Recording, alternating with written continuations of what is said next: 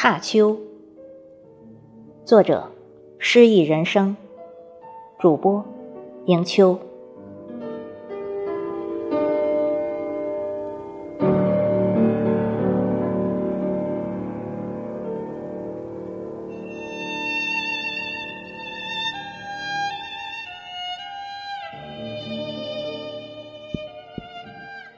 宋人李元英在其《洞仙歌》中说：“一年春好处，不在农方，小燕书香最娇软。”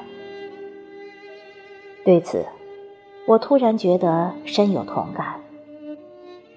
尤其是早春时那一片一片的明黄，所给予人的触动，远远胜过那一束束开得火辣、绽得奔放的桃红李白。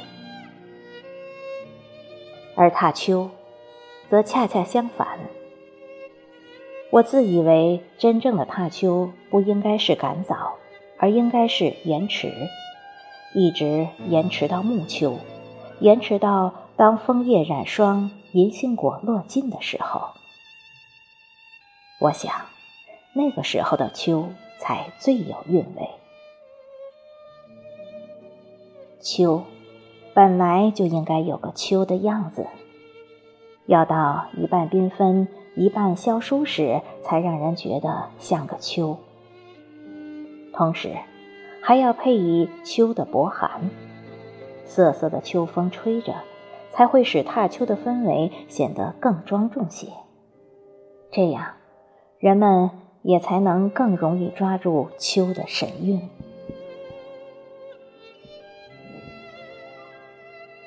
我到底还是着急了些。每年的秋事似乎都是从头忙到尾，没有重点，抓不住主线，就像一个不善读书的学生，一本书风风火火读到最后，流于脑际的，仿佛只剩一幅朦胧的写意。昨日，也就是国庆长假的最后一天，我突发奇想。其实，这也是我一贯的毛病，好像每次心血来潮都没有征兆，而这次自然也不例外。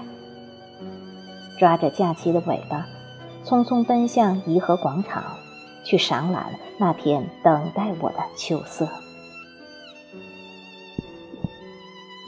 紫金还是老样子。春日里，那串串紫红结下来的家果，还一如既往的沉没在暗无天日的绿荫下，一副苍老而成熟的筋骨。坡上的桃李亦是秋风画扇，曾经的夏自成蹊也早已青苔平铺。那束万紫千红的绚烂，如今也只是睹树似花。那圃开得执着的月季花，还在不负韶华的疏枝展叶，招蜂引蝶。一点残红，为秋平添了一分细微的艳丽。那片梦中的银杏林下，依然有俯身捡拾白果的老妪和孩童。杏黄色的银杏果，敷一层淡淡的白霜，很是诱人。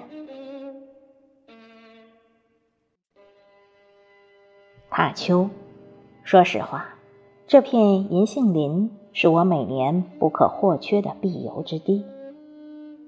初次邂逅这处景致，是在几年前的一个暮秋。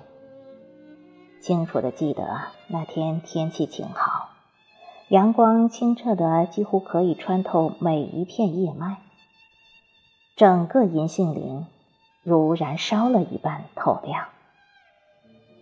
如此，这个神秘的童话世界就这样鲁莽地闯入了我的眉眼，恒久地住进了我的梦中。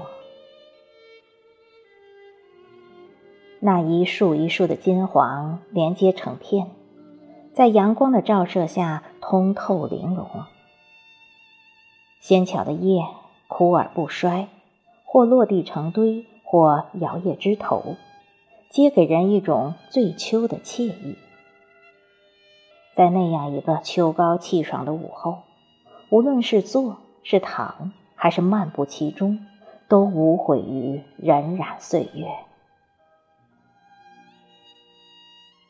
以后的每年秋天，我都会来这里踏秋。可是，总因来得太早或太迟，没能恰逢其时的补得那年的神韵。而这求之而不得的念想，就像小时候母亲做的手擀面，那股葱花麻油的扑鼻香，尽管一直记忆犹新，却始终迈不过季节的门槛。今年又如往昔，因怕错过了秋，我来的还是早了些。银杏林还没有做好准备，漫山的乔木灌丛也还依然披绿带翠，全是一幅浓郁葳蕤的模样。